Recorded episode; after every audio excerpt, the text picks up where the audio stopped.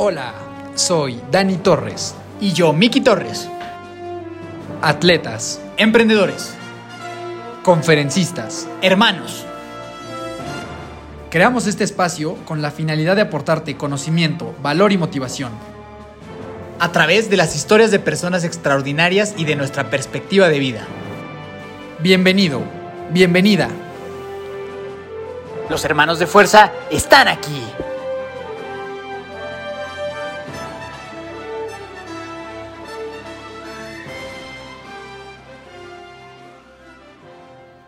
Mi amada y adorada familia de fuerza, ¿cómo están? Muchas gracias por estar con nosotros un lunes más con un extraordinario invitado y una extraordinaria historia.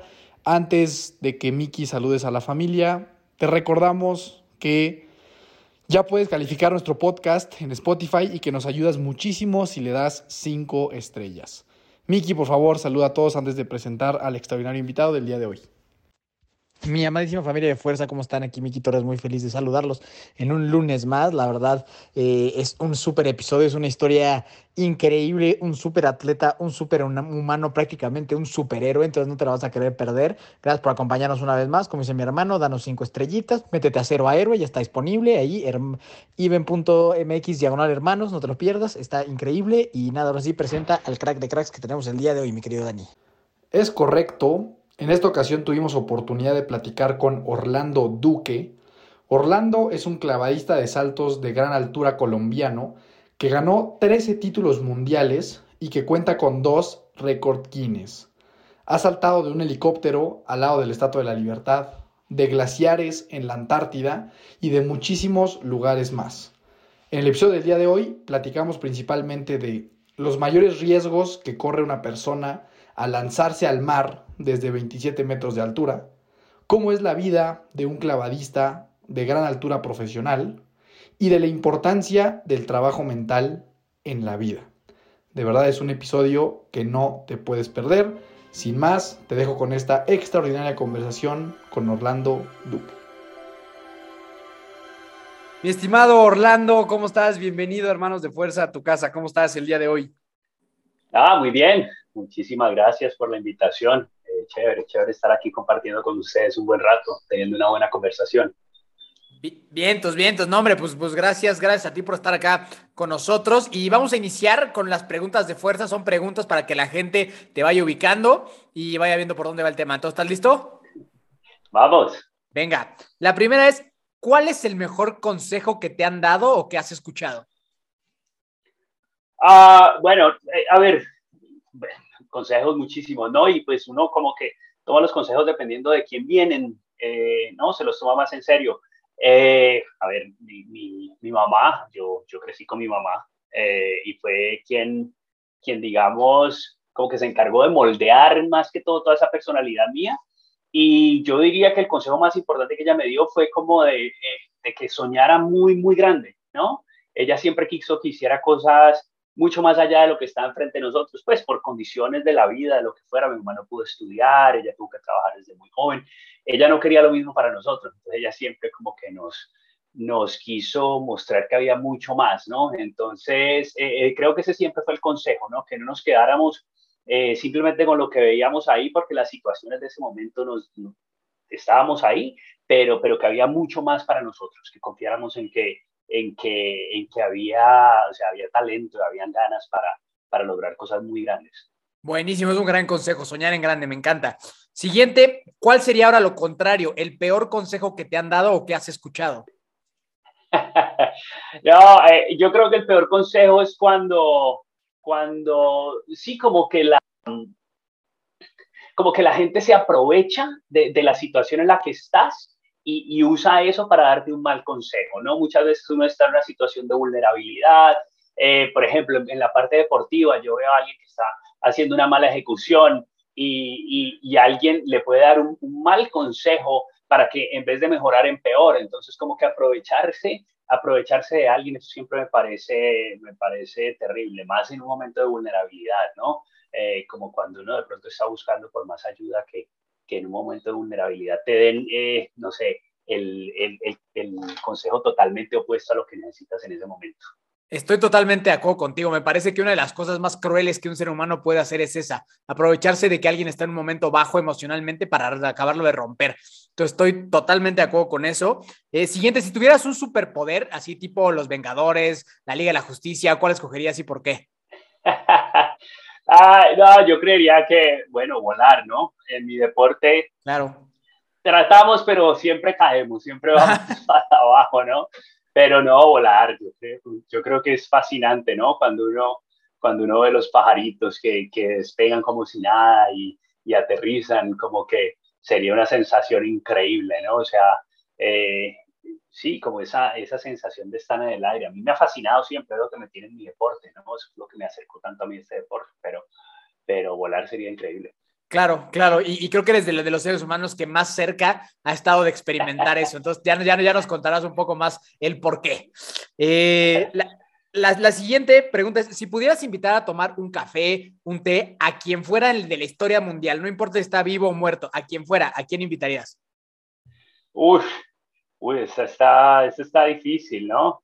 No, o sea, yo, a ver, no sé tanto de la historia de, de, alguien así, porque pues uno no sabe qué tanta afinidad, ¿no? Qué tanta afinidad pueda tener realmente. Uno de pronto escucha muy buenas cosas, sigue muy buena música, lee muy buenos libros de gente, pero pues no sabe cómo será de pronto esa persona.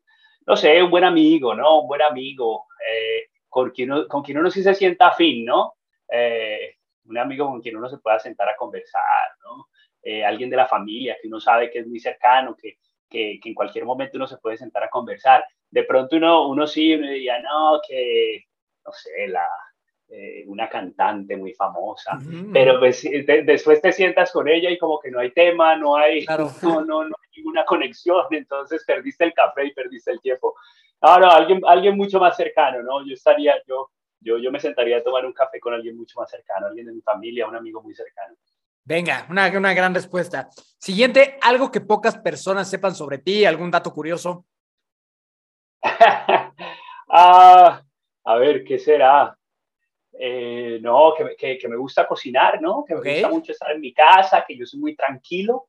Eh, yo creo que por la naturaleza de mi deporte y a ver, y la tendencia de muchos deportistas de este tipo de deportes, ¿no? Lo que es deportes extremos y todo eso, eh, que amigos míos son así, ¿no? Mucho hiperactivos y son, y son eh, inquietos y no se pueden quedar sentados y siempre están. No, no, yo soy totalmente lo contrario. Yo en mis saltos y en mis cosas, 100% totalmente, eh, total locura, pero una vez termino eso, me, me, gusta mucho como estar muy tranquilo, ¿no?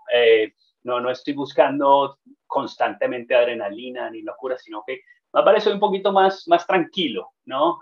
más, más, más calculado. Yo creo que también tiene que ver con la edad, ¿no? Yo ya estoy mayor, entonces eh, nos empezamos a calmar un poquito cuando, cuando joven de pronto era un poquito más loco. Bien, vientos, vientos. Eh, siguiente, ¿tienes mascotas? Eh, sí, tengo, tengo dos gatas. Dos gatitas. Ah, perfecto, perfecto. Y por último, recomiéndanos una película, una serie y un libro. Una película. Eh, a ver, reciente que, que, que, me vi hace poco, esta Don't Look Up, ¿no? Que está como interesante, poquito, poquito como jugando con nuestros, con nuestros sentimientos, ¿no? Sí, sí. Eh, muy, interesante, ¿no? Muy interesante, como que si te ponen en unos, eh, si te pone a pensar una serie, eh, una serie sería, a mí me gusta mucho Ricky Gervais y ahorita está haciendo unas series muy bonitas, hay una que se llama Afterlife, que está en la tercera temporada, que está en Netflix, está buenísima.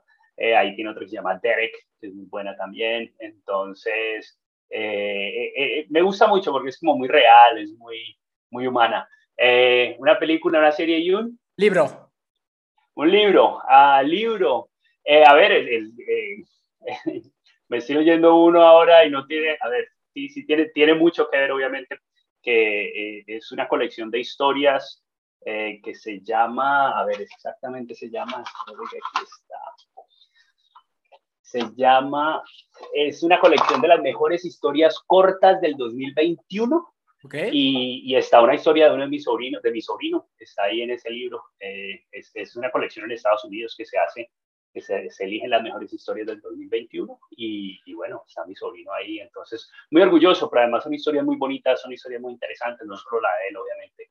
Eh, entonces, pues eso estoy leyendo, estoy leyendo varios libros, aquí tengo otro que se llama Wind, de Santiago Lange, que él fue campeón olímpico eh, de vela, un, un, eh, deportista argentino muy bueno, una historia súper bonita de, eh, ganar una medalla olímpica, ser el mejor del mundo después del cáncer, después de tantas situaciones. Entonces, eh, me gusta mucho eso también, ¿no? Eh, aparte, pues, de un poquito de literatura, con lo que escribe mi sobrino, las biografías me, me, gustan mucho, ¿no? Me interesa como saber un poquito más por, por todo lo que ha pasado a la gente, ¿no? Buenísimo, buenísimo. Pues esas fueron las preguntas de fuerza contestadas con maestría. Entonces, ahora sí vamos a entrar de lleno a la historia.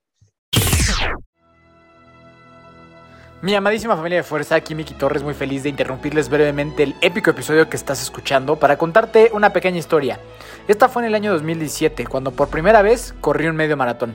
Llegué sin entrenamiento estructurados, ni calzado adecuado, la verdad sin mucha idea de lo que estaba haciendo, pero con muchas ganas de cumplir ese sueño que en ese momento lucía imposible. Para alguien con cero historial deportivo, con seis meses de haber dejado de fumar una cajetilla diaria y que había sufrido de sobrepeso y alcoholismo.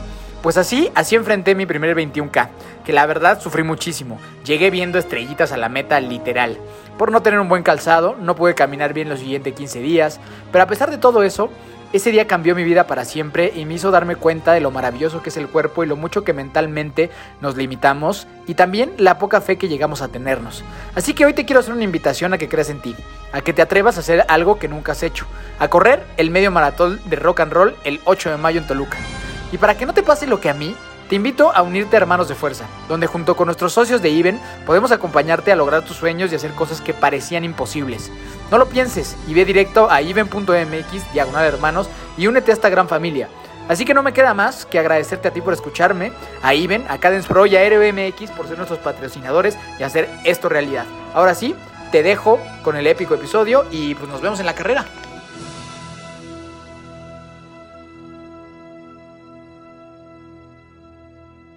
Sí, Orlando, me interesa mucho que, nos puedas contar cómo fue tu infancia, cómo creciste hasta después. Pues lo ganaste todo en lo que haces, 13 títulos mundiales, dos récord Guinness, o sea, ganaste absolutamente todo.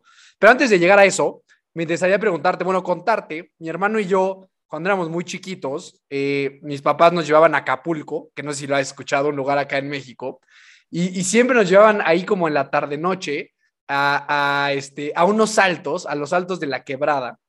Y eran, eran unos chavitos que se saltaban, o sea, que, se aventaban desde el cliff y se caían enclavado. Y para mí era muy impresionante ver eso, como que yo decía, wow, es algo que siento que nunca quiero hacer, porque, pero, pero está impresionante cómo hacen eso. Tú no solo haces cliff diving, eh, me gustaría que me contaras un poquito esta experiencia de cuando decidiste ir en un helicóptero, pararte este, al lado de la Estatua de la Libertad de Nueva York y lanzarte de, de, de ese helicóptero, hiciste lo mismo en la Antártida, ¿Qué pasa por tu cabeza en ese momento en el que empiezas a subir a lo mejor a la plataforma, en este caso el helicóptero, el glaciar en la Antártida, que también me pareció fabuloso? ¿Qué pasa en tu mente durante el proceso en el que empiezas a subir a donde sea que estés subiendo y cuando pues, terminas en el clavado en, el agua? ¿Qué pasa mentalmente dentro de ti? Eh, eh, mira, ese, ese proceso mental es, es un proceso largo. Eso no es de ese momento. Eso no es de el día que yo voy a saltar, entonces empiezo a pensar qué es lo que voy a hacer. Y los ejemplos que has dado, pues son saltos muy, muy complicados, o sea, muy, muy elaborados, que han, que han llevado muchísima planeación. Eh, por ejemplo, yo, yo he competido también en la, en, la quebrada en Acapulco, he ganado en, en, Acapulco un par de veces, conozco a los clavadistas, son muy amigos míos, un sitio increíble pero es uno de los sitios más peligrosos que hay. Entonces, tú no puedes llegar a Acapulco simplemente ahí a empezar a prepararte qué es lo que vas a hacer. Tú tienes que llegar sabiendo que es peligroso, que tienes que saltar lejísimos, que la profundidad del agua, el oleaje. Entonces, esa preparación mental se tiene que hacer mucho antes. A la Antártida es un poco más complicado porque pues te estás enfrentando a algo que no, no sabes que, que que, va a aparecer enfrente tuyo, ¿no? Todo lo que tú piensas te aparece diferente. Sí, el frío, es, yo creo que es lo único para lo que uno puede prepararse, ¿no? Llevar el mejor equipo posible.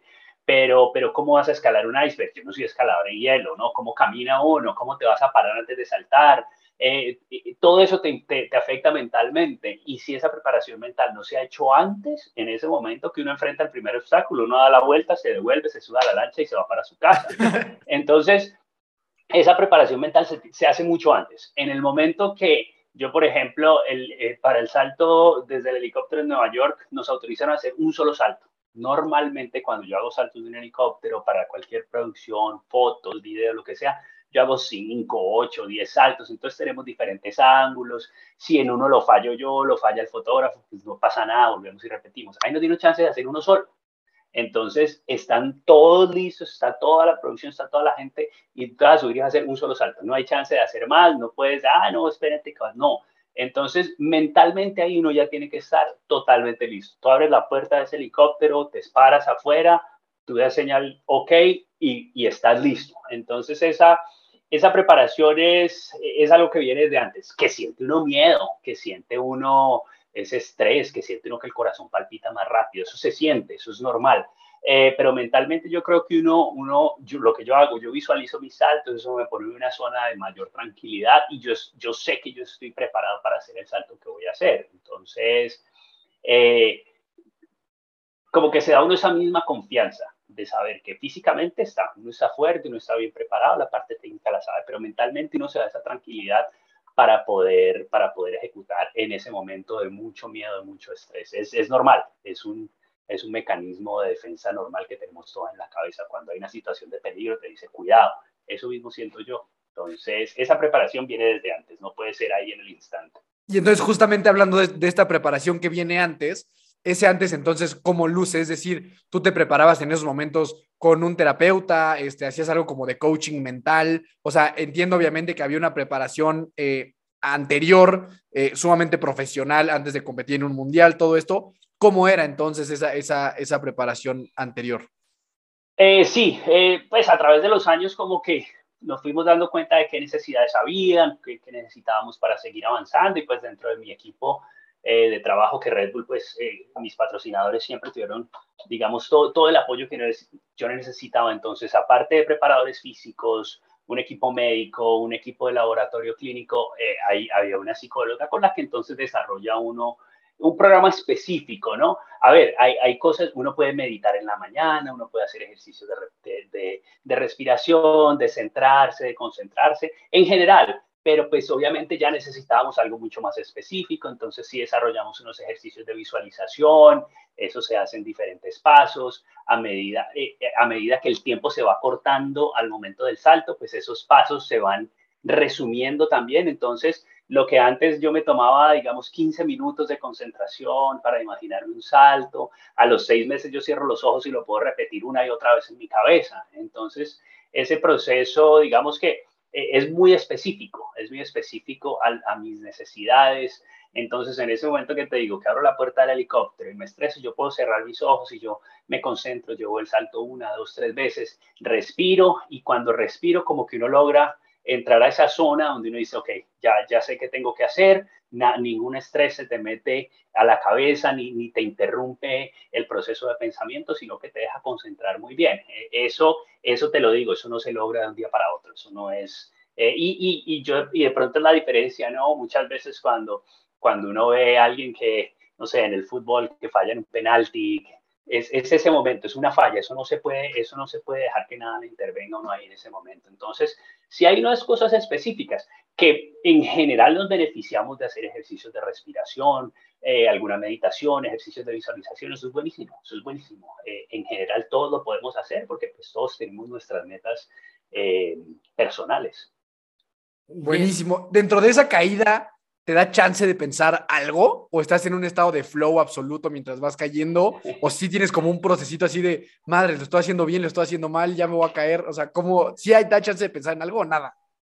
A ver, lo que pasa es que, y eso yo lo he analizado bastante, lo que pasa es que el cerebro funciona tan rápido que, a ver, la caída es muy rápida. Nosotros demoramos menos de tres segundos y son muchos elementos dentro de cada salto. ¿no? Muchísimos, muchísimos, desde, desde que nos paramos, el brinco, la salida, la, el estómago, los pies, las manos, todo, hay que estar pensando en todo y hay que buscar el agua y ubicarse en el aire y dar todas las vueltas son muchos elementos y todo es muy rápido. pero como que el cerebro como que desacelera todo y lo pone como en cámara lenta. Entonces yo voy en el aire y yo como que, uy, espérate, espérate un momentico, que como cometí un error, como que no voy rotando a la velocidad que debería, entonces voy a tener que esperar un poco más la rotación.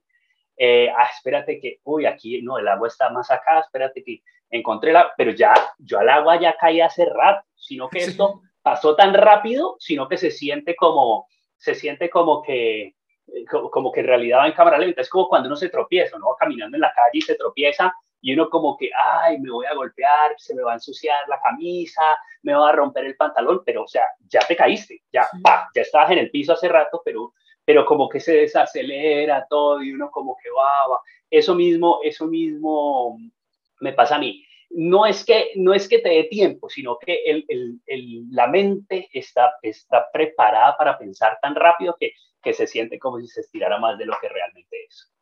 Sí, está impresionante eso. Sí, justo me imaginaba algo así, como que es un estado de cámara lenta en el que tienes que pensar porque tienes que hacerlo, porque tienes que girar, tienes que caer bien. O sea, son muchos factores que tienes que tomar en cuenta en tres segundos. Entonces me parece impresionante. Entonces, ahora sí, Orlando, cuéntanos un poquito de chiquito, ¿cómo eras?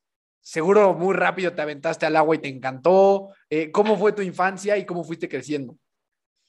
Eh, sí, a ver, eh, de niño esa sensación a mí me encantaba, ¿no? Saltar al agua, eh, yo, yo llegaba a cualquier piscina que fuera y salía corriendo y saltaba y, daba una vuelta, ni, recuerdo exactamente qué hacía, pero salía corriendo y saltaba, ¿no? Pues tú sabes que los amigos siempre hay unos que van caminando hasta las escaleritas y se meten al agua, otros que salen corriendo y se, bueno, yo siempre salía corriendo y saltaba y, me gustaba esa sensación, pero era eso, ¿no? Para mí era eso, como, ah, cuando voy a jugar simplemente. Eh, lo que pasa es que yo tuve la oportunidad de de entrar a un club de clavados eh, cuando estaba muy niño. Y ahí lo que pasa es que entonces sí me enseñaban, digamos, técnicamente qué era lo que tenía que hacer. Entonces eso sí me enamoró del deporte. Como que entre más aprendía, eh, era esa sensación de estar en el aire, pero entre más aprendía, más me gustaba. Y, y otro componente que yo descubrí que yo nunca había pensado que, que, de pronto me iba a gustar fue después de tener mi primera competencia que fue una competencia ahí en el club entre nosotros. Competir como que la ansiedad, el estrés de la competencia, o sea, no, no me iba a ganar nada, pero, pero yo quería, ¿no? Me gustaba. Entonces, terminé la competencia, no gané, pero no me gustó solo esa sensación de, de, la competencia, sino que cuando no gané, inmediatamente me puse a pensar a ver qué tengo que hacer para ganar, qué es lo que tengo que hacer. Entonces, la competencia, enfrentarme al otro me encantaba. Y, y, eso entonces me motivaba una cosa me llevaba a la otra. Yo volvía a la piscina, seguía saltando, creo que me gustaba, y cuando competía y ganaba y me iba bien, me daba muchas más ganas, ¿no? Eh, pero digamos que cuando, cuando niño, cuando joven, siempre fue un hobby, siempre fue pues lo que yo hacía en las tardes, ¿no? Después de la escuela, estudiaba a las 9 de la mañana, en las tardes iba a la piscina, eh, pero nunca fue, menos los, eh, los clavados. En México, de pronto, los clavados es un deporte establecido, con resultados de muchos años. En Colombia no. En Colombia en ese tiempo nosotros no existíamos, los clavados eran aquí en mi ciudad, en un club y ya. Eh, entonces nunca fue ningún tipo de opción de nada más, ¿no? Siempre fue simplemente como un deporte más que hacía uno eh, en las tardes, pues, para, para estar ocupado. O sea, o sea, nunca estuvo en tu cabeza como voy a ir a los Juegos Olímpicos. Eh, a ver, eso sí, digamos, Juegos Olímpicos, Campeonato Mundial, sin embargo, no da ningún tipo de nivel, o sea, uno, uno sueña, ¿no? Uno como que entrena y dice, va los Juegos Olímpicos, pero no a ningún tipo de nivel. Realmente estábamos, estábamos un poquito, no sé, no sé, no, no, no, había el nivel. Eh, eh, sí pasó algo muy interesante en ese tiempo que yo estuve entrenando, que nosotros tuvimos un entrenador cubano muy bueno hacia los últimos años de mi carrera, que él nos dijo exactamente eso. Nosotros entrenábamos para el campeonato nacional, siempre cada año. Eh, ¿Qué están haciendo? No, entrenando para el campeonato nacional. Y él llegó y nos dijo, bueno, ¿y por qué no entrenamos para un campeonato mundial? ¿Por qué no entrenamos para ir y ganar un campeonato mundial? ¿no? Como que nunca, nosotros nunca pensábamos más allá de lo que había ahí enfrente. Creo que la misma, eh, sí, la misma situación que, que, había aquí mismo en la piscina dentro del equipo no daba para mucho más. En realidad, eh, no daba para mucho más. Ok, y, y, pero, ¿sí fueron al campeonato mundial o no fueron al campeonato mundial? Eh, no, con clavados no, con clavados nunca. Yo, yo eventualmente eh, digamos que terminé mi escuela, entré a la universidad, yo me retiré de los clavados, yo sé el servicio militar, entré a la universidad. Eh, yo venía de una familia muy pobre, entonces era universidad pública, no había, no, no había dinero para universidad privada, entonces estaba en universidad pública, había muchos problemas con, la, con el estudio en ese tiempo, entonces eh, me salió una oferta de trabajo en un parque de atracciones en, en, Austria haciendo clavados, eh, así tipo Six Flags, tipo eh, ese tipo de parques. Entonces, digamos que yo me retiré de la universidad, tomé ese trabajo que era con una empresa de Estados Unidos para hacer un, un show en, en Austria por tres años y, y, ahí fue donde hice yo esa transición de, de clavados a clavados de altura eh, porque todos los días saltábamos desde 25 metros de altura a una piscinita pequeñita. Y estando allá haciendo ese espectáculo fue que yo vi el Campeonato Mundial de Clavos de Altura en televisión y dije, eh, voy a entrenar para ver si, si participo en esto. Y por ese lado fue que yo entré, pero no fue desde Colombia. O sea, yo me fui de Colombia, estuve por fuera unos años, allá fue donde, digamos, hice la transición a clavos de altura y eventualmente me conseguí la invitación a ese campeonato mundial y, y y empecé a competir en 1999. Oye, oye Orlando, ¿y, qué fue lo que te hizo querer ir a, Austria? O sea, ¿por qué, de, ¿por qué dejar lo que estabas haciendo para irte para allá? Ah, no, o sea, era poder eh, ahorrar un dinero y volver y, y pagar universidad privada. O sea, eh, los amigos míos, desafortunadamente, los que, los que entraron conmigo se demoraron 10, 11 años en terminar su carrera universitaria en la universidad pública.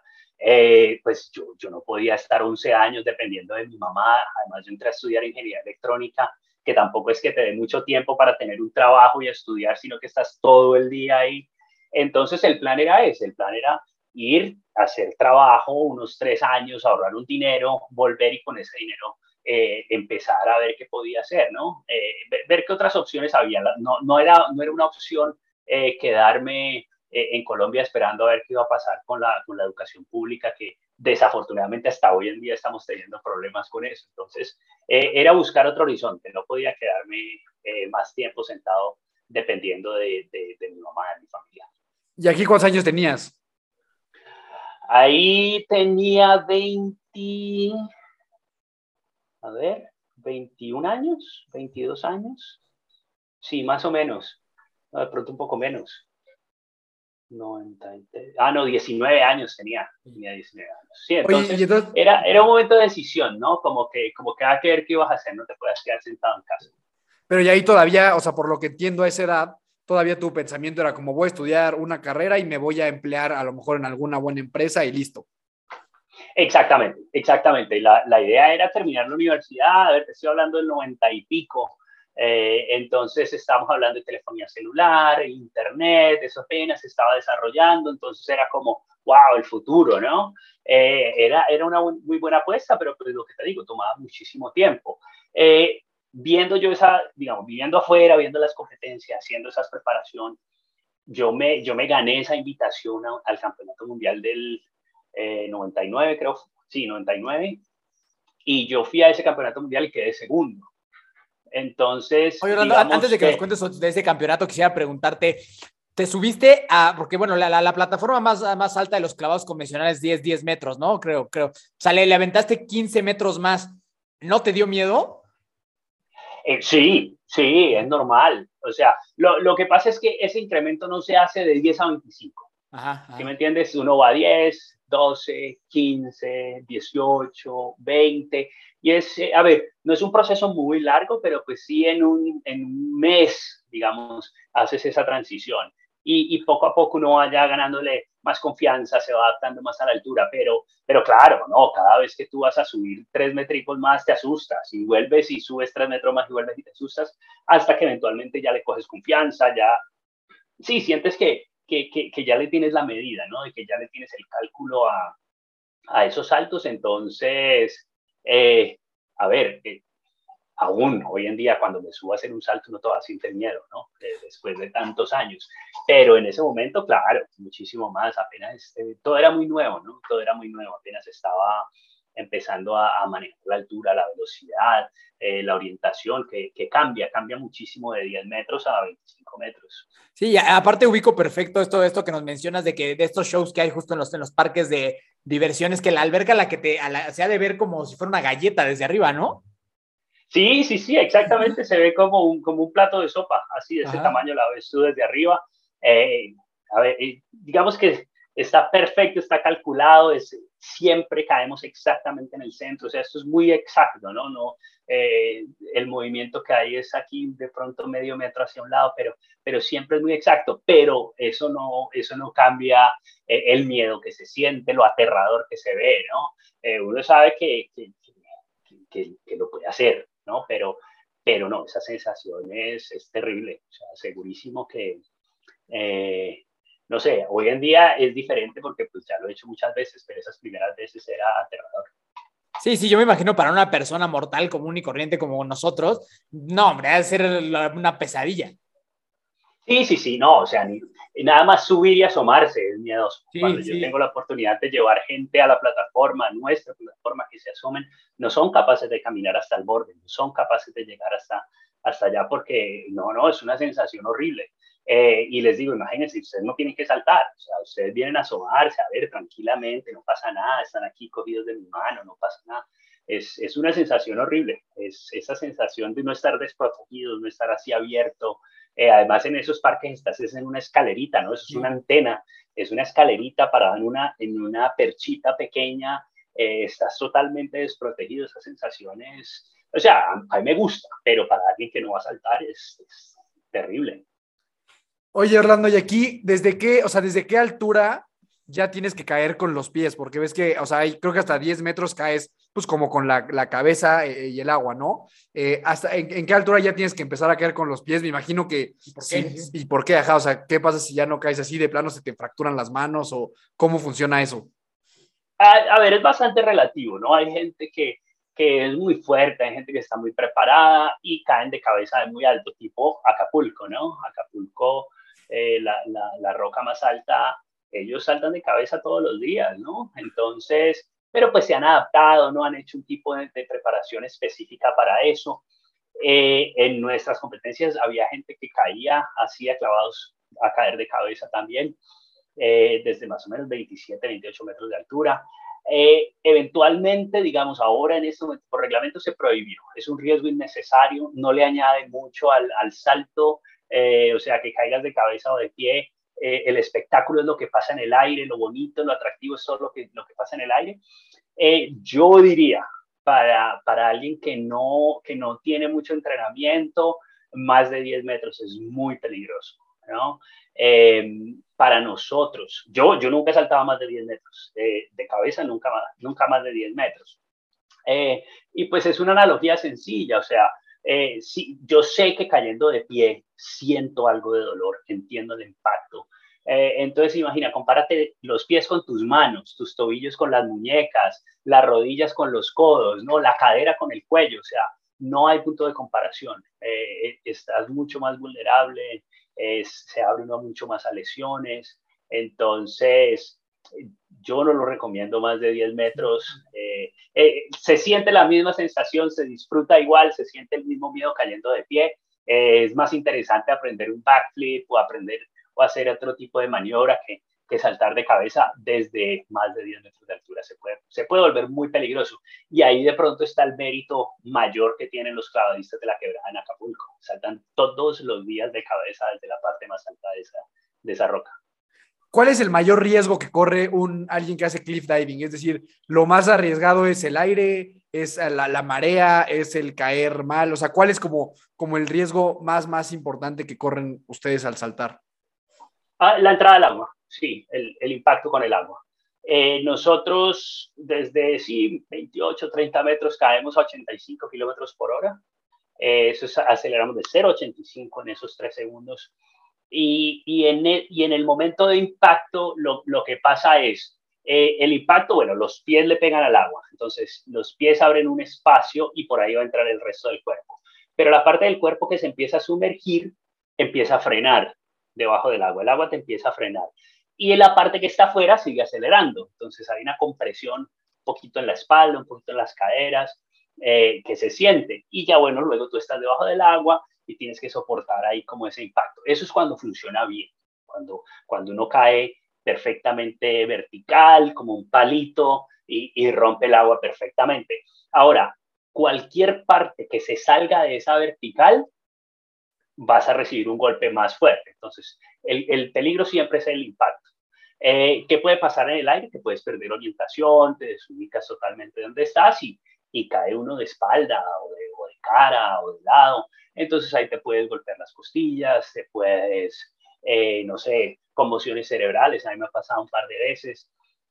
Eh, peligroso que, que, yo conozca, que yo sepa, eh, sangrado interno, porque pues la desaceleración es muy fuerte, si caes ya, ya muy acostado, eh, la desaceleración es tan fuerte que puede haber un sangrado interno y, y eso puede ser muy peligroso.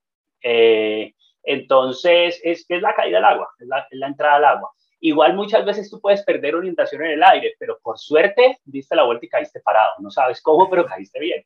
Pero si caes mal, eh, no, el riesgo, el riesgo es muy grande. Por eso, eh, ¿qué pasa? Nosotros desde esa altura no entrenamos mucho tiempo, ¿no?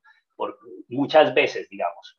Eh, entonces, toda la preparación se hace a alturas menores y cuando se hace la transferencia ya es porque estás casi que 100% garantizado que lo vas a hacer bien, porque el riesgo es muy alto. Ah, impresionante. Y me imagino que el impacto de las palmas de los pies siempre ha de doler, ¿no? Eh, sí, a ver, es, es, es, un error cuando uno cae, cuando uno cae así con, la, con, con, el pie totalmente plano, ¿no? Uno debe caer levemente empinado, no así en puntas, pues, como en los empeines, pero levemente empinado para que, para que te ayude a, a mitigar un poquito ese, ese impacto. Pero, a ver, a veces uno, en, en, en el afán de solucionar, de caer bien, de terminar el salto, pues un salto muy complicado, pone los pies como, como vengan y caen así, así totalmente planos y todos, todos conocemos el sonido, hace ¡pa! Y tú sabes, tú sabes que, que, que, que, te, que te va a doler, te va a doler esa noche porque, porque el impacto, lo que te digo, es bastante fuerte y especialmente en los pies, que es el primer punto de impacto. No, está, está, está impresionante. Entonces ahora sí retomamos un poquito, Orlando, estamos en que tú todavía tenías pensado irte a trabajar a Austria eh, dando este tipo de, shows para luego volver y estudiar en la universidad. Eh, ¿Qué pasa después en este camino? Nos dices que te invitan a esta primera Copa del Mundo, pero ¿cómo, cómo, cómo te invitan? O sea, nada más de repente te vieron y te dijeron, oye, vente que está el Mundial y lo puedes hacer bien, o tú lo buscaste, o cómo fue eso? Uh, uno, uno de los deportistas que competía en ese tiempo, un australiano, entrenaba con nosotros allá en el parque y él ya estaba compitiendo era de los mayores, de los que tenían ya mucha trayectoria. Entonces él y yo empezamos a entrenar juntos y él vio que yo estaba progresando muy rápido, que estaba saltando muy bien, que técnicamente era muy bueno, que estaba fuerte.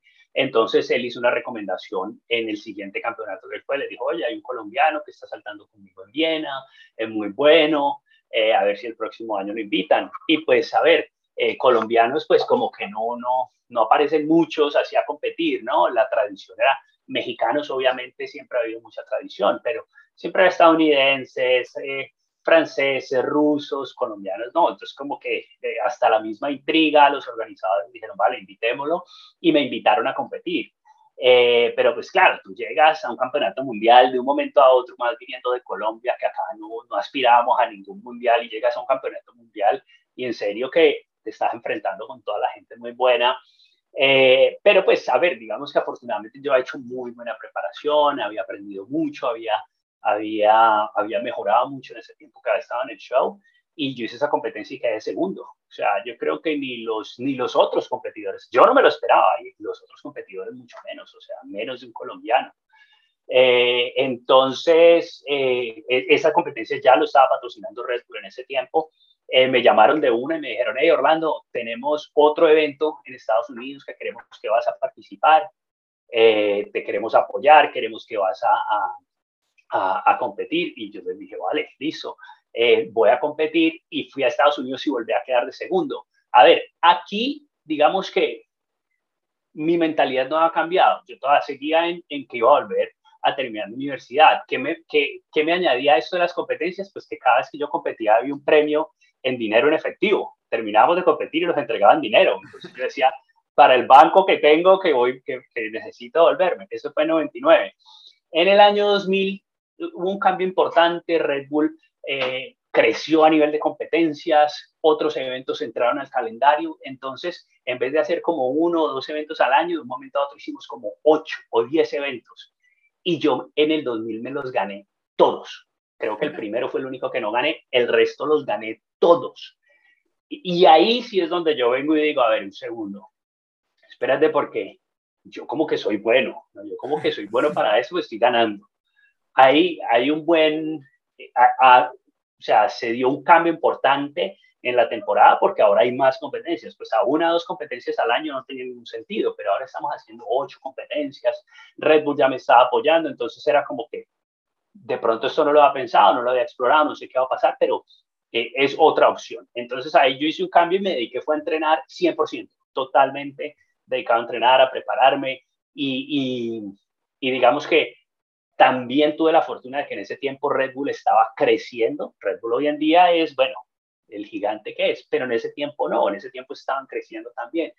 Y los, los clavados, Orlando, como que encajamos muy bien y, y empezamos a crecer juntos. Entonces ahí es donde, digamos, se da ese cambio 2001, 2002, que yo ya estaba ganando campeonatos mundiales, ganando Copa del Mundo, en realidad estaba recibiendo buen dinero, seguía trabajando en los shows, pero al mismo tiempo estaba compitiendo y estaba, ya, ya, ya era otro panorama. Entonces ahí sí yo hice el cambio y dije, no, eh, a la universidad no me devuelvo, voy a, voy a dedicarme al deporte, vamos a ver eso hasta dónde nos lleva y, y pues afortunadamente sí, eh, seguimos creciendo cada año eh, hasta hoy en día. O sea, yo hoy no estoy compitiendo, pero sigo ahí metido. Entonces, fue, fue, un, fue un cambio interesante, ¿no? Fue, fue algo que se fue dando basado en los resultados.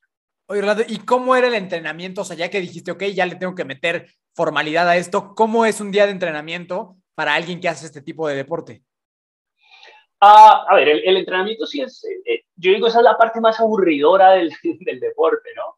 Uno, no sé, cuando uno está en el motociclismo, uno quiere ir, subirse a la moto y va a irse a hacer enduro y a la montaña y uno cree que todo es disfrute. Bueno, al nivel competitivo eso no es realidad, ¿no? Yo no estoy todo el tiempo escalando en el sol y saltando y nadando con mujeres alrededor. No, no, no, no. Yo me la pasaba en un gimnasio, eh, del gimnasio a la piscina, de la piscina de nuevo al gimnasio. Eh, tú no, ni siquiera tienes tiempo para, practicar otro deporte, porque en el momento que no estás entrenando tienes que descansar para recuperarte y para volver a entrenar. Yo hacía tres sesiones de entrenamiento al día. Entonces, a ver, si vas a mejorar, es una sesión de entrenamiento, descansas, pero descansar es descansar, no puede ser, ah, entonces voy a ir a montar bicicleta o voy a ir a hacer eh, unas vueltas que... No, no, no, entreno, descansa, entrena, descansa y vuelves y entrenas. Entonces es un trabajo, se vuelve una estructura, ya tus preparadores físicos obviamente reciben tus resultados y tú tienes que estar rindiendo, se tiene que acoger a los planes de entrenamiento. Eh, es, es, un trabajo, o sea, esto no es simplemente talento que a mí me gusta y ya. Eh, la diferencia se ve entre los atletas que están mejor preparados y los que no. Hay gente muy talentosa que no hace la preparación y, y ahí se quedan, ahí se estancan. Entonces, el entrenamiento era eso, cinco días a la semana, bueno, cinco días y medio, unas sesiones de entrenamiento casi que todo calculado milimétricamente, el laboratorio midiendo el lactato constantemente, frecuencia cardíaca, eh, controlando el peso, CPK, urea, o sea, de verdad que es, se vuelve, eh, no sé, una máquina, o se vuelve una máquina porque es de la única forma que, digamos, puedes mantener eh, el, el nivel, ¿no? Pues se puede mantener dominando en un deporte. El deporte hoy en día, digamos, para estar a ese nivel no es como antes, ¿no? Eh, se ve en el fútbol, ¿no? Cuando uno ve esos partidos viejos, esos videos de partidos de los ochentas, uno dice, ese defensa, ¿cómo se deja hacer ese gol? Hoy en día no se lo harían, eh, porque todos vamos avanzando, ¿no? Con la tecnología y todo eso. Ese es el entrenamiento de cualquier deportista y era, y, lo mío era igual, era la única forma que, que, que yo podía, digamos, mantener ese nivel. Entonces esa era la decisión, no podía hacer ninguna distracción de, ah, voy a volver a la universidad o me voy a volver a Colombia. No, yo ya me establecí, aquí tengo mis condiciones de entrenamiento, yo esto es lo que necesito, esta es la piscina, este es el sitio donde voy a entrenar, y se creó un plan de entrenamiento que eventualmente iba a ser, pues, lo que me iba a llevar a, a tener una carrera de más de 20 años de, buenos resultados. ¿Y todo esto fue gracias a que Red Bull se sumó ahí a tu proyecto? Sí, sí, sí, básicamente sí, porque, digamos, con esa expansión, con ese crecimiento que ellos estaban teniendo, pues también ellos siempre se han preocupado mucho por los deportistas. Ellos crearon un centro de entrenamiento en el 2005, que hoy en día todavía existe, hoy en día más tienen varios, pero en ese tiempo cuando lo crearon, eh, y, y, que era ese centro de entrenamiento, era un centro de diagnóstico y, de entrenamiento, donde nosotros íbamos y nos hacían toda, toda la parte de diagnóstico de laboratorio, psicológico, eh, una valoración eh, del fisioterapeuta, te hacían un programa de entrenamiento muy, muy, muy detallado en el que tú podías hacer, digamos, todo, todo el seguimiento, tú le envías los resultados constantemente a los preparadores físicos y ellos lo metían al computador y volvías a hacerte pruebas más o menos cada tres meses y te hacían otro programa nuevo. Eh, tenían herramientas, o sea, increíbles, en serio. Eh, tú llegas en la mañana y te hacen un control de laboratorio total y de acuerdo a cómo está tu cuerpo es como vas a entrenar. O sea, no llegas a entrenar, eh, voy a entrenar, hoy tengo ganas de entrenar muy fuerte. No, no, no, hoy vamos, todos los días vamos a entrenar de la mejor manera. Entonces, eso, ese, ese apoyo de ellos y, como ese interés eh, invaluable. O sea, sin, sin eso no, no se logra nada. Ahí yo siempre comparo mucho con el fútbol. Tú ves hoy en día los, los centros de entrenamiento de los futbolistas y son una locura. Eh, no solo el entrenamiento, la recuperación, la alimentación, todo hace parte de eso. Y si, y si todos esos elementos no están ahí, eh, no funciona. Uno, uno, uno de pronto dice, wow, qué, qué bueno, Cristiano Ronaldo, no sé qué, esa gente no tiene vida, esa gente no hace sino entrenar, cuidarse, recuperarse, descansar y, y volver a entrenar, ¿no? Eh, entonces, la vida del deportista a veces es, es, difícil, ¿no? Uno lo hace porque le encanta, o sea, yo no me, no me quejo, pero uno lo hace porque le gusta, pero, pero sí demanda de mucho tiempo, sino que uno, es, para uno es el trabajo, es lo que uno hace. Oye, Orlando, ¿y esto era en Austria todavía o aquí ya habías cambiado de sede a Estados Unidos o, o seguías ahí? Eh, no, yo me, yo me fui a, eh, con, con, la empresa que estaba trabajando en el 99, me ofrecieron un trabajo en, en Hawái, entonces pues era muy fácil cambiar de Austria a Hawái. Eh, me fui a vivir a Hawái, allá, allá viví mucho tiempo. Eh, ahí, ahí fue donde, digamos, hice toda mi preparación y era un sitio, de pronto la ubicación no es estratégica para viajar porque pues muy lejos, pero, pero lo bueno era que yo estaba lejos del mundo, estaba a 12 horas de diferencia de Europa, a 5 horas de diferencia de Colombia. En Hawái nadie me conocía, nadie sabía quién era yo, entonces yo hacía mis entrenamientos tranquilos, yo hacía, eh, si me entiendes, como eh, no sé si ustedes están en el DF o en donde están, que los futbolistas van a los restaurantes y los ven en sus carros y ellos tienen que estar en la revista. No, no, no, en Hawái yo no hacía nada sino entrenar. Yo no hacía absolutamente nada más que entrenar. Entonces tenía una vida muy tranquila. Cuando quería, cuando tenía tiempo para descansar, me iba a la playa, relajarme, de pronto me metía al mar ahí a nadar un rato, me ayudaba, me relajaba. Entonces eh, tenía como esa vida muy, muy enfocada a lo que estaba haciendo, ¿no? No, eh, de pronto en Colombia había sido un poco diferente, ¿no? Es, es difícil no, no, no acercarse uno pues a, la, a, las tentaciones que los amigos te invitan de fiesta y vámonos de fin de semana y que vámonos a Puerto Vallarta y que no sé qué y uno termina ahí en, en la mitad de la fiesta cuando en realidad deberías estar descansando porque mañana el entrenamiento está fuerte. Entonces, digamos que fue y, y, bueno, afortunadamente se, se, hizo el trabajo como se tenía que hacer y se dieron los resultados, ¿no? Yo, no hablo, yo nunca hablo de, de sacrificios, ¿no? La gente muchas veces dice, no, es que yo sacrifiqué mi familia. No, pues yo decidí irme a vivir lejos, yo decidí no hacer eso, yo decidí hacer lo otro, pero pues al final eh, como que se, me di cuenta que eran las decisiones correctas. Ok, oye, de aquí, Orlando, o sea, ya empezaron como estos, ¿cuántos años fueron como de esta carrera hiper ultra exitosa que, que tuviste a partir de aquí?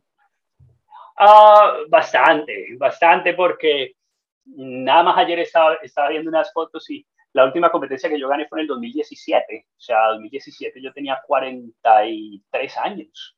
Eh, yo, fui, yo fui campeón mundial hasta el 2015, campeón de la Copa del Mundo, perdón. Gané la Copa del Mundo en 2015 que segundo en la Serie Mundial como hasta el 2016. Eh, poco más de 20 años de muy buenos resultados. Cuando yo me retiré en el 2019, cumplí 45 años una semana antes de retirarme, yo seguía en el top 10. O sea, si yo quisiera, había podido seguir compitiendo, pero pues ya mi decisión había sido retirarme, ya estaba un poquito con las lesiones y con tantos problemas, ya, ya como que, como que no, no, no, no, ya no daba para más.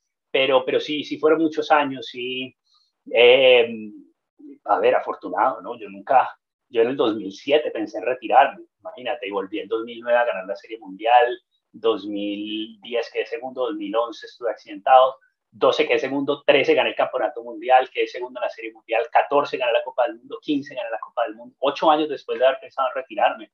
Entonces, no, no, una carrera, una carrera increíble, una carrera que, eh, a ver, eh, si, si, uno, si uno se pone a planearlo, yo creo que no funciona igual. Totalmente, Orlando. Y, y ahora cuéntanos un poquito, porque sabemos que tienes ahí unas cosas llamadas Guinness, récord Guinness. Entonces, eh, si nos puedes platicar cómo se te ocurrió a ti, si alguien te dijo, cómo, cómo hiciste para tener ese, par de récords. Eh, no, a ver, los récords son por, por cosas que yo hice, no, no, no fue algo que yo intenté. Eh, es más, eso, eso se lo presentó en su tiempo la federación al, libro Guinness y ellos lo aceptaron. Uno es el mayor número de títulos mundiales, ¿no? que entre Copas del Mundo, Serie Mundial y Campeonatos Mundiales, ese es uno, y el otro es lo que ellos tienen en el libro como el clavado perfecto. El clavado perfecto es, eh, a nosotros califican siete jueces y los siete jueces me dieron diez puntos. Eso no se ha repetido. A ver, se ha repetido, pero lo que pasa es que el reglamento en ciertas competencias cambió. Entonces hay en unas donde califican solo cinco jueces y hay en otras donde califican siete. Entonces hay gente que hasta cinco han sacado diez pero nadie ha repetido los siete dieces como yo. Entonces, eh, eso lo tienen ellos ahí como el, como el, el clavado perfecto. Pero. ¿Y cuál, cuál, fue, cuál fue ese clavado? ¿Dónde fue? ¿Dónde estabas? Ah, eso fue el Campeonato Mundial del 2000. O sea, imagínate, estaba empezando yo, sino que, a ver, estaba muy bien, estaba recién salido, digamos, de la técnica de clavados, entonces estaba saltando muy bien. Eso fue en, el en la final del Campeonato Mundial del año 2000. Eh, eso fue en Hawái y yo estaba haciendo un doble atrás con cuatro giros, entonces das dos vueltas hacia hacia atrás y al mismo tiempo das cuatro giros así como de tirabuzón. Eh, en ese tiempo era de los saltos más difíciles que, que se hacen en competencia, entonces, eh, a ver, no era simplemente hacer un salto ahí facilito, un vuelo de ángel y 10 puntos, no, era uno de los saltos más difíciles que había en competencia. Oye, Orlando, y ahí tú, o sea, tú cuando te avientas y caes, siempre al final esperan a ver las calificaciones, pero tú en cuanto caíste, por ejemplo, de ese, de ese clavado perfecto, sí mentalmente dijiste, puta, acabo de hacer un clavado perfectísimo, o no, o no, o sí tienes como que esperar a ver las calificaciones para más o menos ver qué onda. Eh, a ver, uno siente, uno, uno siente, ¿no? Y como que desde el entrenamiento uno tiene esa buena sensación, entonces muchas veces uno está seguro, además que el, digamos que el ambiente de competencia te dice más o menos cómo, cómo va a estar tu calificación. Por ejemplo, asaltos, asaltadores anteriores, yo era el último en saltar. Eh, a unos que venían saltando antes, en saltos que de pronto desde el entrenamiento no estaban tan buenos comparados como el mío, les estaban calificando muy alto. Entonces yo decía, si mi salto lo hago como lo he hecho en el entrenamiento, no tienen otra opción que darme 10 puntos. O sea, ya lo hice en entrenamiento, ayer lo hice muy bien, si lo hago igual, de la forma que están calificando, me tienen que dar 10 puntos. De pronto, eh, en otra competencia, en otro ambiente, en otra situación, era 9, 8 y medio. Pero ese día, de la forma que ellos estaban calificando al nivel que, que, que ya habían llevado los puntajes, no tenían otra opción. Entonces, cuando hice mi salto, yo sentí muy bien. O sea, yo les iba a ganar porque iba, iba muy adelante. Pero, pero cuando caí, yo dije, wow, sí, se sintió bien. Y yo salí y todos mis amigos se tiraban al agua y dije, ah, wow, gané, me están felicitando, pero claro, cuando te va a mirar y veo todos los jueces 10 puntos, pues obviamente es súper emocionante. ¿Qué pasa a veces? A veces tú caes al agua y dices, wow, wow me sentí súper bien. Y tú sales seis y medio, siete. Oh, ¿Qué pasó? Entonces tú preguntas, no, que caíste así corto, no sentiste, no, no, no sentí. Y otras veces, debajo del agua, el agua te, te estalla, así una pierna se va para un lado, el brazo para el otro, y tú quedas y tú dices, uff, no, no, no, me van a poner tres y sales, ocho y medio, nueve, tú dices, ah, ¿qué pasó? Te dicen, no, estuvo buenísimo, tú dices, no, debajo del agua el agua me destruyó. Entonces, hay un poquito de, de, todo, ¿no? A veces uno sí lo siente y está en lo correcto y otras veces uno sale nadando como, como con pena a ver qué pasó y, y se sorprende. Oye, Orlando, ¿y cómo te fue con el retiro? Porque eso es algo que para los atletas profesionales siempre es muy duro. Y en tu caso, después de 20 años, que a lo mejor, a diferencia de otros deportes como el fútbol o cualquier otro, tu carrera fue mucho más larga que la de cualquier atleta en otro, en otro deporte como el fútbol. Eh, ¿Cómo fue para ti lidiar con ese retiro de decir, bueno, pues ya hasta aquí llegué y es momento de, partir a, otra cosa, ¿no? ¿Cómo, ¿Cómo, qué sensaciones tuviste y cómo manejaste esa parte?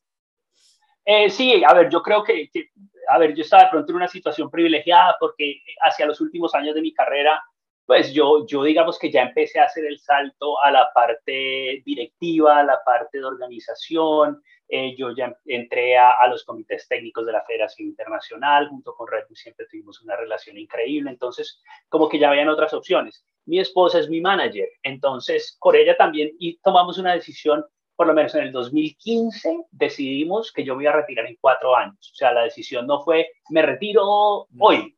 Si me entiendes, fue una decisión que se demoró cuatro años cuando yo le comuniqué a Red Bull que les dije, me voy a retirar. Me dijeron, no, no, no te puedes retirar. Les dije, no, me voy a retirar en cuatro años. Vieron, ah, ok, perfecto. Entonces ellos también tuvieron tiempo de hacer un plan, eh, proyectos que yo tenía como en mi mente que quería lograr desde antes de retirarme, eh, logramos ejecutarlos, logramos, planear todo, eh, logré, digamos, planear, organizar todo de la forma que yo quería. el último evento que yo participé fue en Bilbao, en España, que no solo me quieren mucho en España, sino que en España hay muchos colombianos, era cerca mi cumpleaños, vinieron muchos amigos, hicimos un libro mío, o sea, hicimos muchas cosas que, que se pudieron planear esos años y eso, y eso fue una ventaja para mí, pero yo estaba, digamos, en una situación privilegiada. Esto es algo que es difícil para los deportistas eh, profesionales. Futbolistas de pronto no tanto porque afortunadamente pues, tienen unos salarios que les, les, les, les ayudan a, a, a, sobrellevar el retiro, ¿no? Pero hay otro tipo de deportistas, no sé, el tecondista que se lesiona y no puede volver a competir, es gente que, que, es difícil afrontarlo. Yo estoy en este momento en el Comité de Atletas de la Federación Internacional de Natación. Nosotros representamos a todos los deportistas y queremos un programa de transición eh, eh, en el que los deportistas tengan eh, soporte. o sea, mira Michael Phelps, tú dirías, Michael Phelps, el deportista más exitoso de la historia de los Juegos Olímpicos, deprimido, con pensamientos suicidas. entonces, de pronto, ese apoyo es importante, ¿no?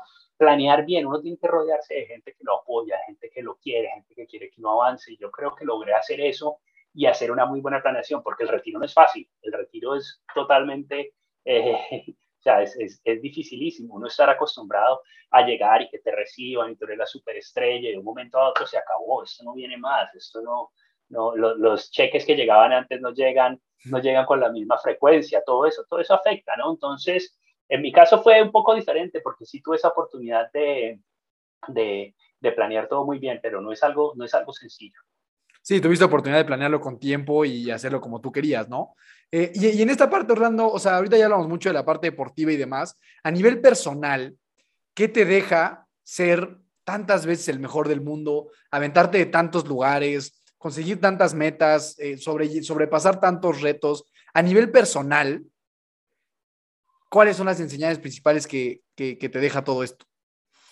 No, yo, yo creo que son enseñanzas que, que, que, solo te los enseña la situación en ese momento. ¿A qué me refiero? Hoy en día que, que me estoy moviendo en otro tipo de mundo, ¿no? Digamos, eh, eh, en, en, el mundo de los negocios, yo he invertido en unos restaurantes acá con unos socios amigos míos, eh, yo estoy metido en, en la parte directiva de, de, aquí del equipo de mi ciudad, apoyándolos, yo estoy en la Federación Internacional de Natación, y, y como que te enseña a ver, primero que todo, a ser muy organizado, porque es que eh, eso, eso es algo que yo aprendí del deporte, ¿no? Ni siquiera tanto de la escuela, del deporte, de no ser organizado, a ser disciplinado, a saber que uno tiene que cumplir, a saber que uno tiene que, que llegar, eh, a ser puntual, a ser, a ser respetuoso, a, a, a, tener una planeación muy clara. O sea, en los clavados uno no se para en la plataforma y mira para abajo y dice, voy a intentar esto. No, eso que vas a hacer lo vienes planeando hace dos años y es un plan así súper meticuloso. Entonces, todo eso se transfiere a la vida personal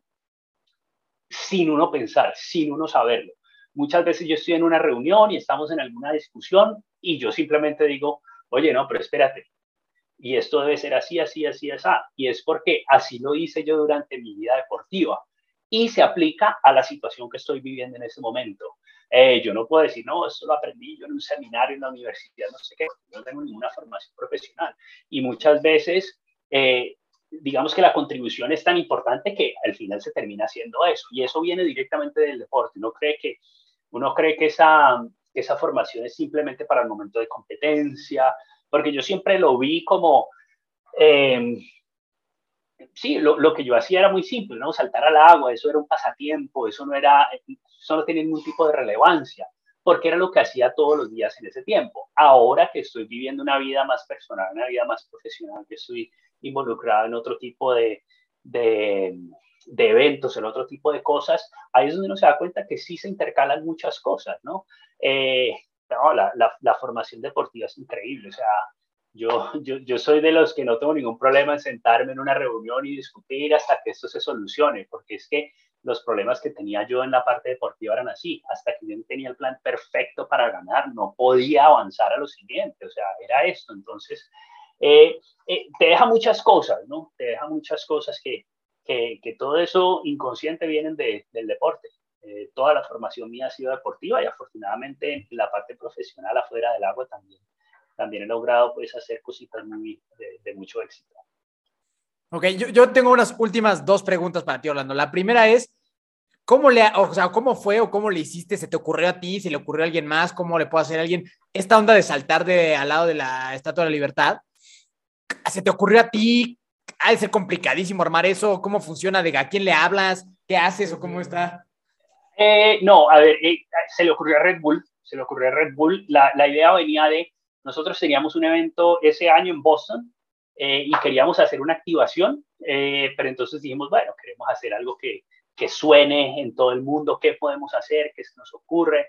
Yo estaba en, en, otra cosa porque yo tenía otro proyecto a los dos días en, en Grecia y, y, entonces a alguien se le ocurrió, listo, ¿y sí, qué hacemos para saltar de la Estatua la Libertad? Me consultaron a mí y dije, a ver, no se puede, pero pues podemos desde un helicóptero. Siempre la más fácil es un helicóptero porque el helicóptero tú lo pones ahí entonces ellos dijeron, listo, vamos a, vamos a buscar la forma de, de, de, que nos autoricen el helicóptero. Lo que pasa es que esto fue como 2013, algo así, creo, 2012, 2014, una vaina así. Y pues después de los ataques del 9-11, pues volar helicópteros así no es tan fácil. Eh, nos autorizaron, pero por eso les decía que nos dieron permiso de hacer un solo salto. Eh, con eso dijeron, no, o sea, eh, Orlando es el que tiene que hacer esto, o sea, esto no hay chance de que lo haga otra persona. Eh, y, y, a ver, fue increíble, además fue a la madrugada, estábamos subiéndonos al helicóptero antecito del amanecer, entonces como 6 de la mañana estábamos despegando, volando como por Manhattan, así mirando, eh, y de un momento a otro llegas ahí enfrente de la Estatua de la Libertad, abres la puerta del helicóptero. Fue un éxito total porque todos los programas de la mañana de Estados Unidos, claro, recibieron el material inmediatamente, eso se regó por todo el mundo, toda la gente veía el salto del helicóptero, no sé qué. Eh, entonces, ese tipo de proyectos, a ver, a veces se me ocurre a mí, otras veces se le ocurre a, a alguien, eh, a alguien de Red Bull. Pues como tenemos oficinas en todo el mundo, pues a veces hay unas ideas que ellos dicen, no, eso es una locura, y les dicen, no, cuéntenme que, que de pronto lo podemos hacer, ¿no? Entonces, sí, muchas veces la idea viene de mí, otras veces la idea sale de ellos y me mandan la foto y lo analizamos y lo vemos y, y, vamos y se hace y funciona. Qué chingón. Y la última pregunta que yo tengo es, ¿cuánto ganas? O sea, ¿cuánto, es el premio económico para el primer lugar en un campeonato del mundo? Justo por ahora, como hablamos de, hablamos de los futbolistas, de, lo, de los salarios, de todo, la verdad es que, bueno, hemos tenido atletas de muchos deportes aquí en el programa y la verdad es que a veces comparas con lo que gana un futbolista a lo que gana un atleta, que es impresionante, no. es impresionante el atleta y sí es muy, es como injusto por llamarlo de una forma, ¿sabes? Sí, no, a ver, eh, no nos podemos comparar, estar, estar en otro nivel totalmente increíble. Eh, no, a ver, digamos en, en nuestras competencias y, y, y, hay algo muy bonito en clavos de altura que, que, que, que empezó Red Bull eh, con la Serie Mundial y es eh, los hombres y las mujeres participan la misma cantidad de hombres, la misma cantidad de mujeres y el premio es igual para hombres y para mujeres, ¿no? Eso, eso, me, parece, eso me parece algo importante. Eh, el ganador recibe como más o menos 8 mil euros. Okay. Eh, todos los 12 participantes reciben dinero hasta el último lugar. Eh, no estoy seguro cuánto es el último lugar, como los 2 mil algo. Eh, pero todos los gastos están cubiertos, tu transporte, tu, tus viajes, tus viáticos, todo, todo está cubierto. Y en temporada son como unas 7, 8 competencias al año. Eh, y aparte de eso, pues el campeonato mundial, la Federación Internacional de Natación paga 20 mil dólares al primero, 15 al segundo, 10 al tercero, y de ahí para abajo 9, 8, 7, 6, 5, 4, 3, 2, 1 y 1 al resto. Um, aparte de eso, hay Copa del Mediterráneo, hay bueno, otra cantidad de eventos. Todos no participamos en todo porque pues, no hay tiempo y hay que darle tiempo al cuerpo para descansar. Eh, pero digamos que entre, entre competencias, entre patrocinios, es una profesión. O sea, yo digo, yo soy, haz de cuenta que yo soy un arquitecto, ¿no? Claro. No el mejor arquitecto del mundo, porque hay arquitectos que también se ganan mucho dinero. Tú un arquitecto profesional, yo soy un profesional, eh, yo me gano lo que se gana un profesional, un abogado, un odontólogo, ¿no? Eh, habrá unos odontólogos que ganan mucho más porque hacen cosas especiales, pero, pero es una profesión, ¿no? No, no, no aspiro a, yo digo, sí, los futbolistas son una locura, pero es que también llegar allá donde ellos llegan entre ese grupo tan grande de gente es una competencia impresionante. Entonces, pero no, no, comparar, comparar con esos niveles es una locura. Vientos, vientos, vientos. Pues Orlando, de verdad, estuvo increíble esto. La última pregunta que le hacemos a todos los invitados del programa.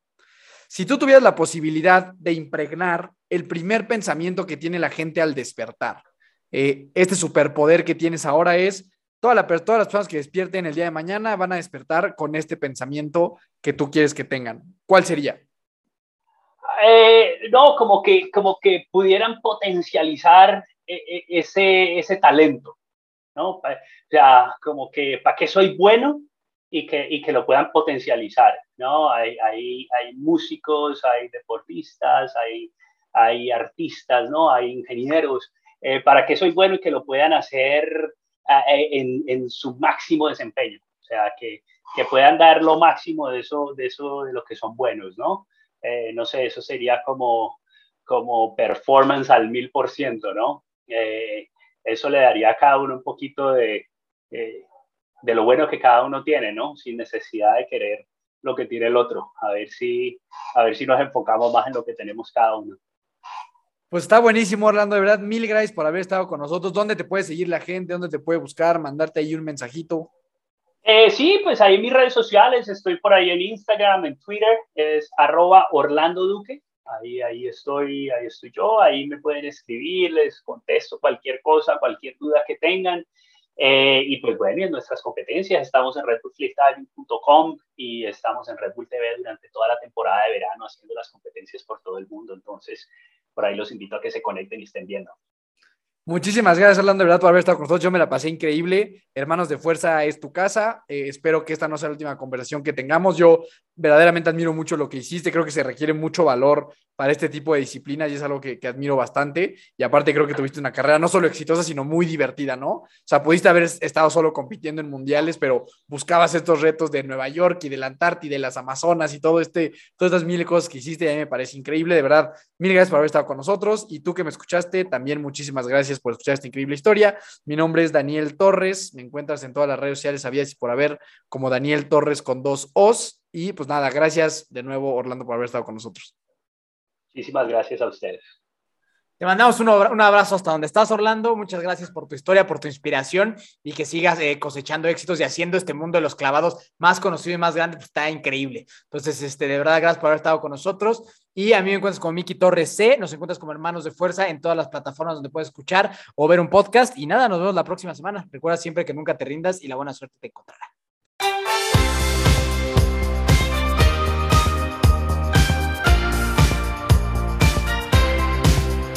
Na na na na. Na na na na